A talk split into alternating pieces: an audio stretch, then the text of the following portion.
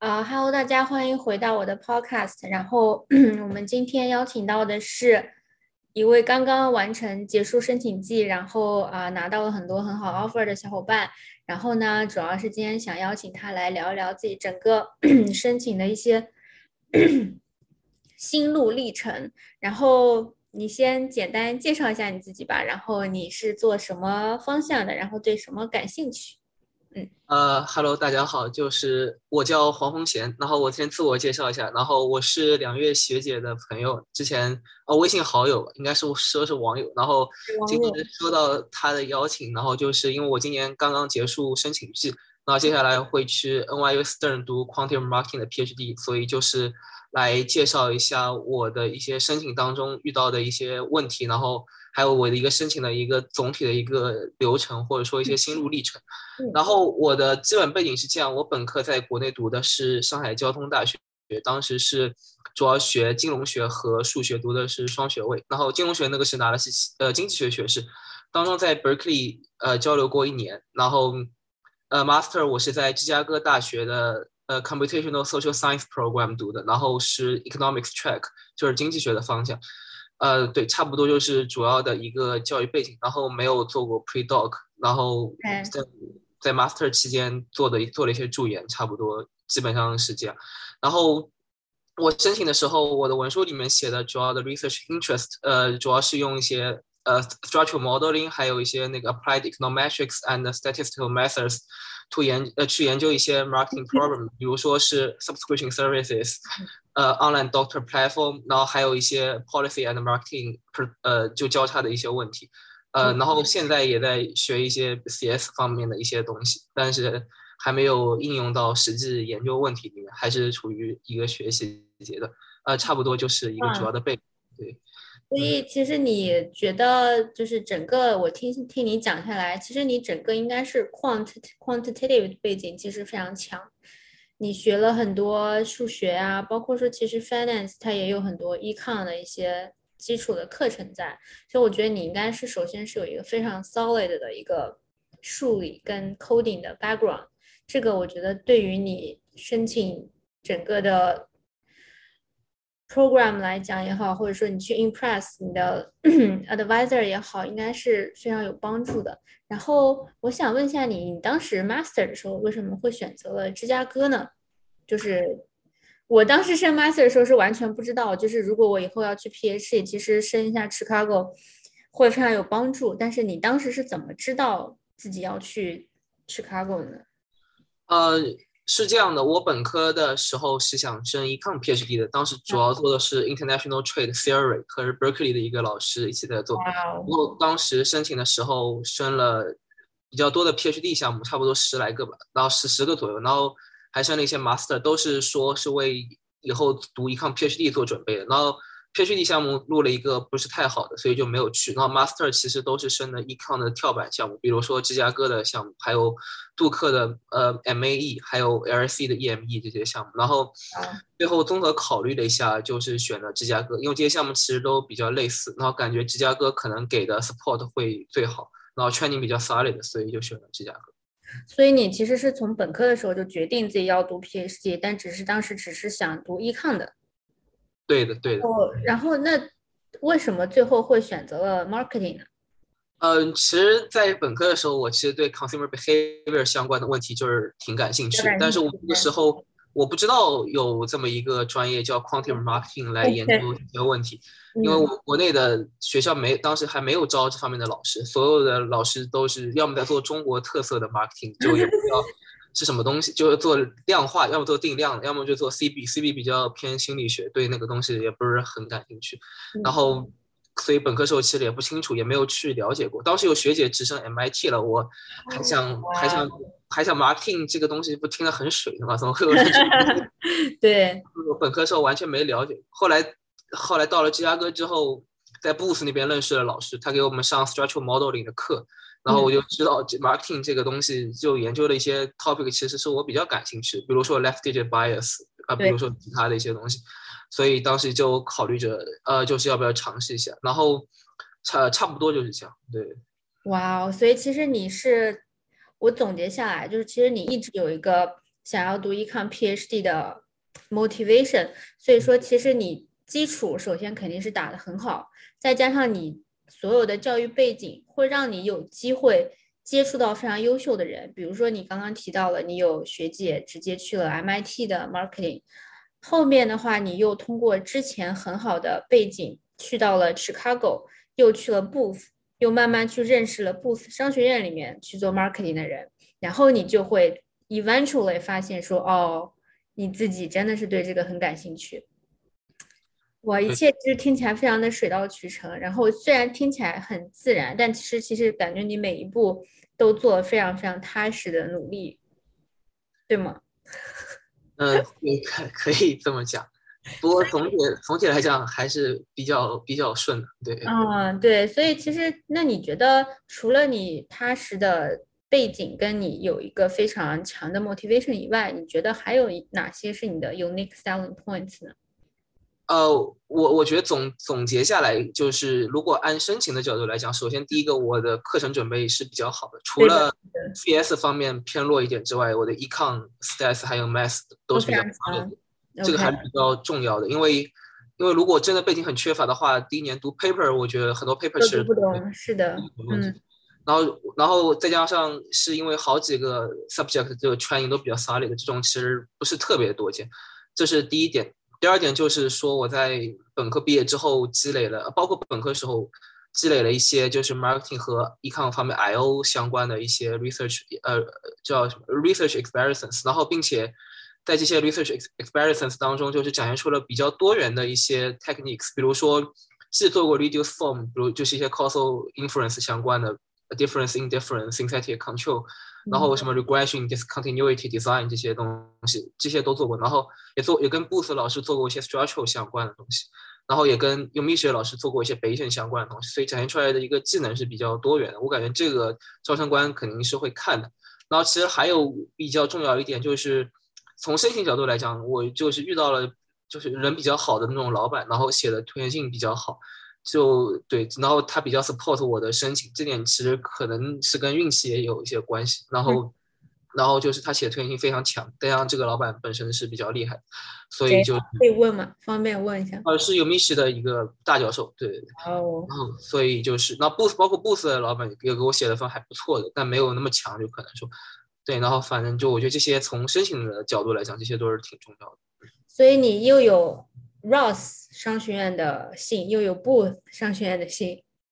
对，因为一开始在 Booth 找的不大顺利，他们都有 Pre-Doc，其实不需要 Part Time，所以就找一些别的学校的。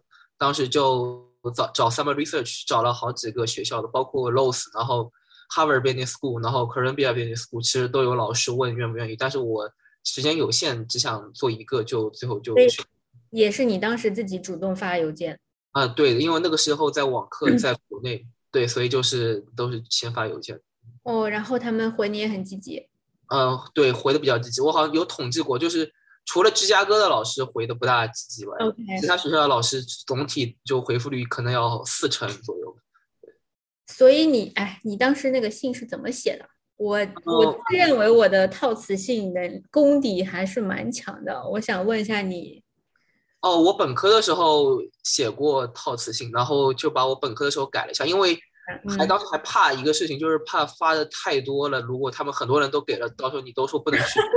甜蜜的烦恼，对吗？然后所以就发的也不是很多，就算上芝加哥本校的，应该是发了七七八八九分左右，但然后芝加哥是没有人回我。最后我那个最后最后跟我做 research 的那个老师，他是因为我上过他的课，所以我后面之内去问他，对。那你怎么写？你就说我是谁谁谁，然后我会啥会啥会啥，呃招 R A 吗？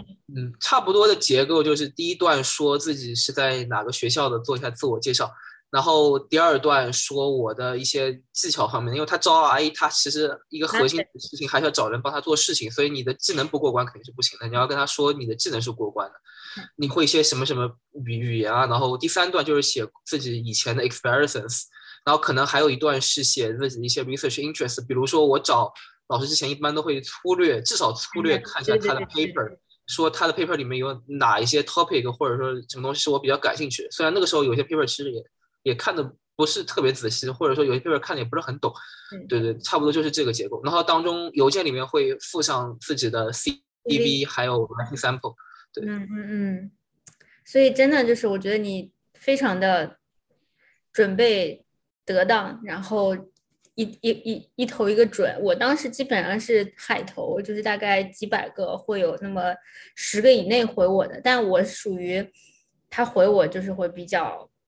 接就是接下来会比较稳的那种，对，因为我其实 method 并不是，就是 method 的 training 并不是特别强，然后包括说我这学期去上海马老师的课的时候，也上的非常的挣扎，但是确实你这种很强的背景的学生，就是为什么老师不爱呢？而且你还有这么强的 motivation，那当然是非常厉害的 candidate。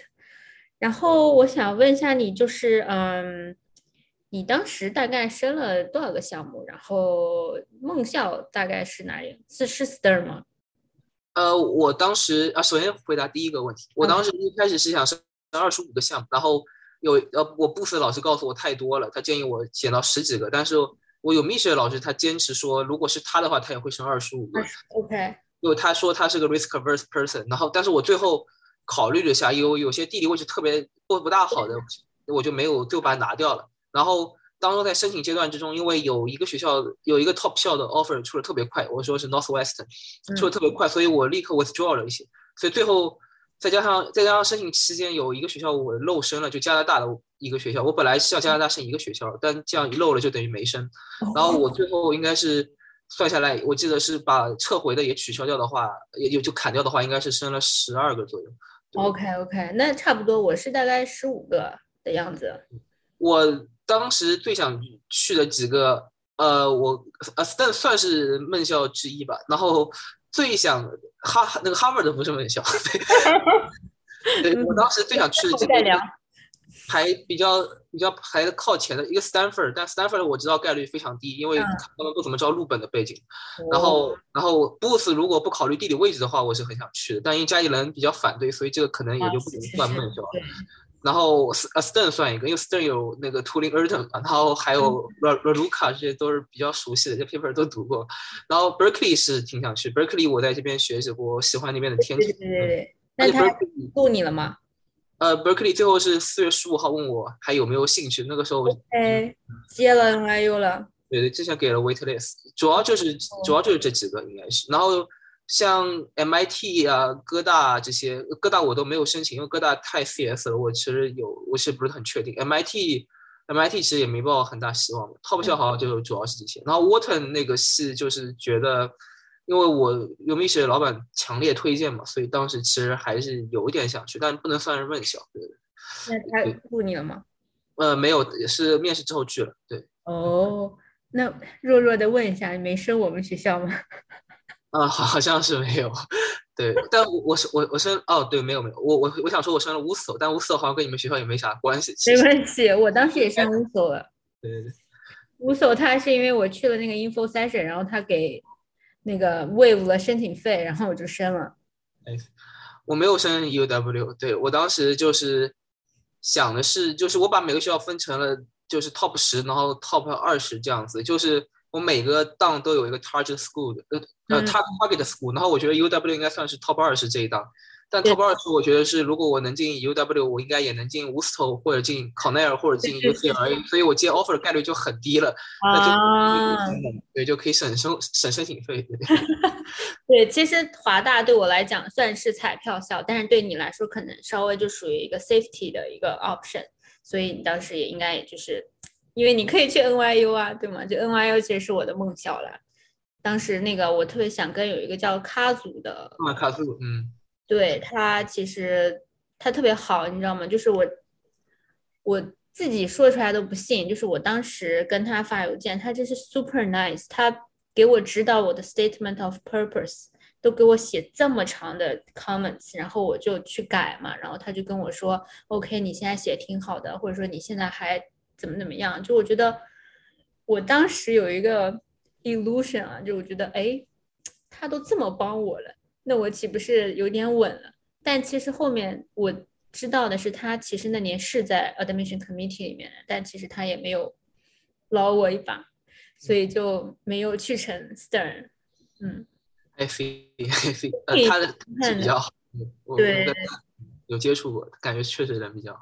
呃，然后我们之前跟 UBC，就是 UW 跟 UBC 每年都有 conference，就是 either 他们从温哥华来西雅图，或者我们从西雅图去温哥华。然后我们今年的那个 conference 上面有一个 CASU 的学生，然后我看到就是他的那个什么 Kim，你知道吗？韩国人，对对对，对对对，在 UBC，然后我还跟他聊了一下，我就说他当时有多帮我在我的。application 上面，我觉得就是感觉看到了亲人都想哭的那种感觉，嗯，好，然后最后的最后，就是虽然这个是我们都非常懂，why you rejected Harvard，但是我想说一下，就是针对更多的 audience 来讲，说对于 PhD 这件事情上，你是怎么去看待名校情节，或者说你为什么把它拒掉？就是我们虽然这个话题比较。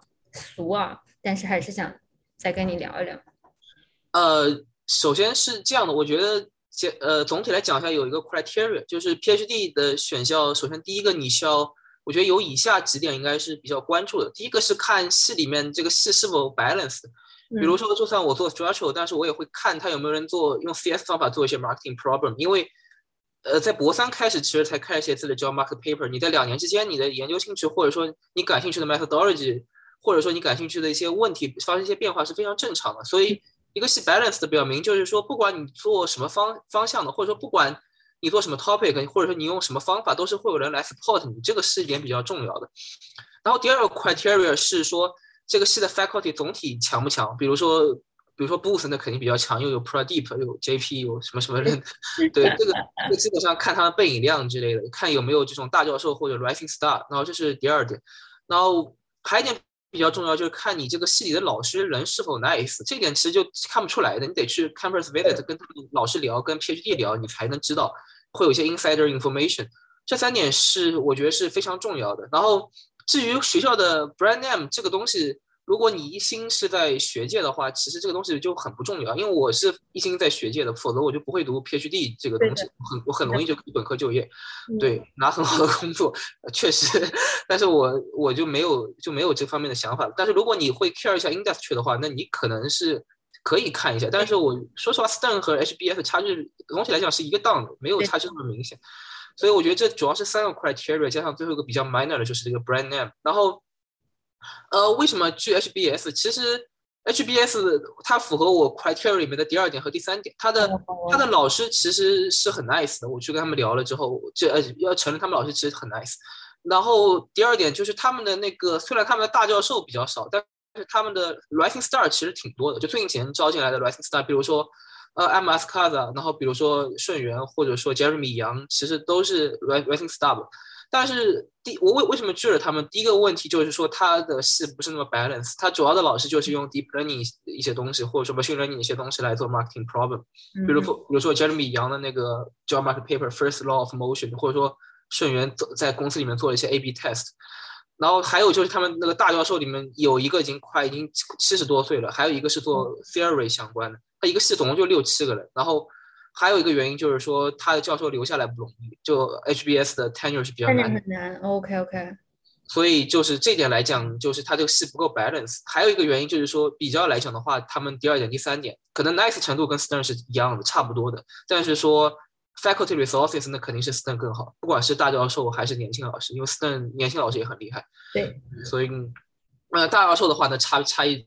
那个其实差距还挺大的，我觉得，所以就是最后没有去 HBS。就说实话，一开始能被 Harvard 的录，我觉得还是挺高兴的，因为我本科的时候那个 Econ Econ Harvard 就基本就是最好的，Harvard Harvard 和 MIT Stanford 这三个是最好的，所以一直其实对他是有点情结的。但是，但是我觉得真正到做决策的时候，还是头脑要清醒。清醒，对对对对。所以因为他的名气比较响，就是。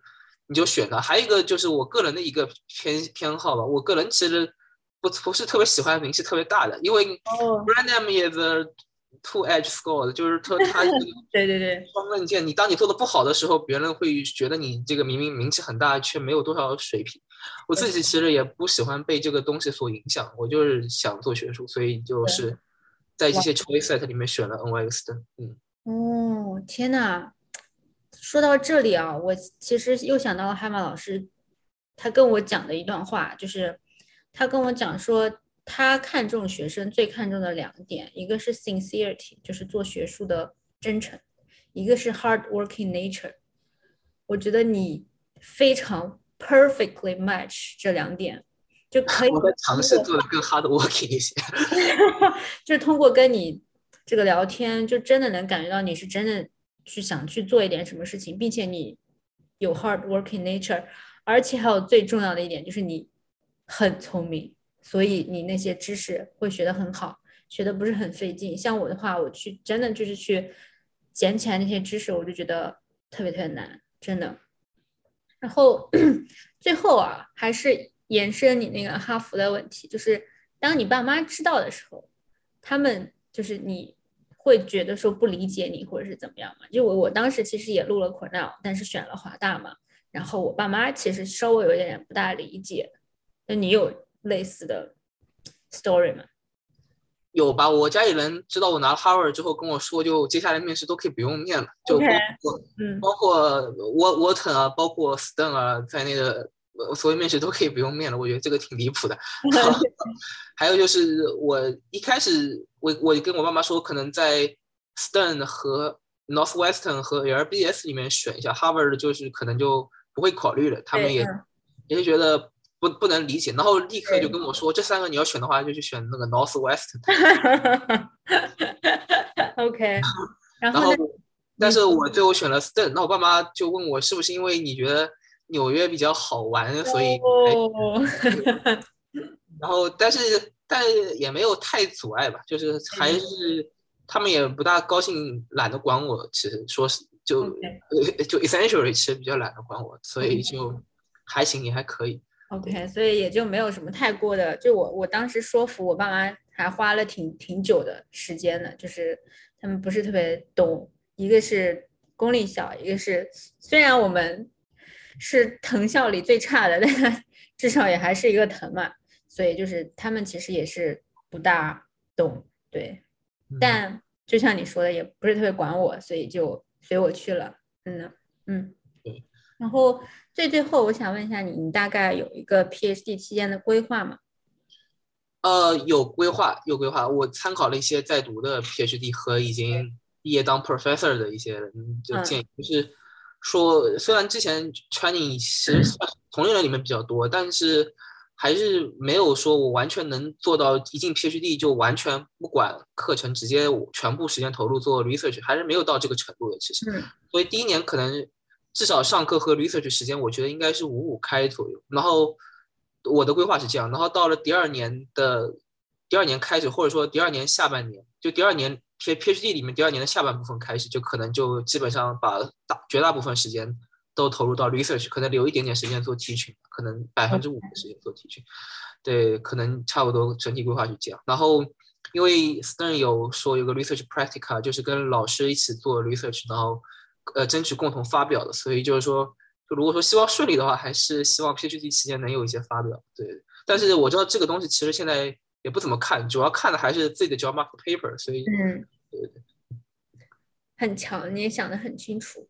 真的哇，真的是太 inspiring 了。然后我下周四要去见一下 Steve 啊，对我们到时候就是应该会在 NYU 周边转一转，到时候给你发照片。好，对，就是我本来想去 Stern 参观的，但是因为 NYU 它有一个什么绿码的系统，你外校其实进不去，我也我可能就只能去 Bookstore 转转，然后看一下当年没有要我的学校。行啊，我觉得今天就差不多跟你聊这些，然后谢谢你来我的频道，然后祝你一切顺利。啊，谢谢谢谢，我我我其实有对没有申请的人 一些有些话想说。哦，说说说说，来来来说。对我我觉得其实就是，呃，申请这个东西就是大家不要把它本身看得太重，主要是因为你长期来讲需要做 research，所以就是说。不要说去钻研申请做这些事情，其实你应该把最主要的时间投入在怎么提升自己，让你更好的做 research 和你未来的就是 academia 的一个 career 提升的一个方向，就是就是说不要去做钻研申请的这个事情。如果你没有什么研究兴趣，或者说你不清楚自己为什么要做研究的话，你其实呢，哪怕你通过钻研申请申请的很好，其实到后面其实也容易出问题。从长期来看，其实是不利的。应该，如果你真的对研究很感兴趣，对 marketing problem 比较感兴趣的话，就是不妨做一些。提升自己的事情，比如说多看一些 paper 啊，或者说你如果 coursework 有欠缺的话，就去上一些 coursework。对，我觉得这些其实都比钻研申请就是有帮助的多。就是我觉得最后归结到最后，还是要归结到你这个人到底是一个什么样的人。我觉得这个是非常重要。是的，我也觉得，真的就是包括说我有聊过一些刚拿到 offer 的 AP 嘛，他们也其实有跟我讲，就是你作为一个人的魅力有多大，你作为一个人。到底有多就是吸引这个学校？就是我觉得这还是真的挺重要的。你你这个话真的说特别好。其实我也经常跟一些就是会有一些人来问我申请啊怎么样，很纠结。那虽然说我当时也特别就是经历过一些上上下下，我我的问题主要是在于我很不自信，就是我觉得我嗯 training 不够，或者说我觉得我背景不是特别好，然后我觉得我。就是什么成绩不是很好啊这种，但是后面想来看，就是就像你说的，多去提高自己，而不是去纠结申请这件事。就像我当时也是，因为我可能性不是特别好，然后我就自己去 network 所有的很多老师，然后我让我自己的这个圈子变好起来。所以就是你真的说的很好，对，嗯，对，没有了，没有了，对，应该就是这些，对，嗯，好呀，好呀，然后那我们就今天就这样。然后有机会我们可以 conference 见啊什么的。好，没问题。嗯，好，谢谢，拜拜。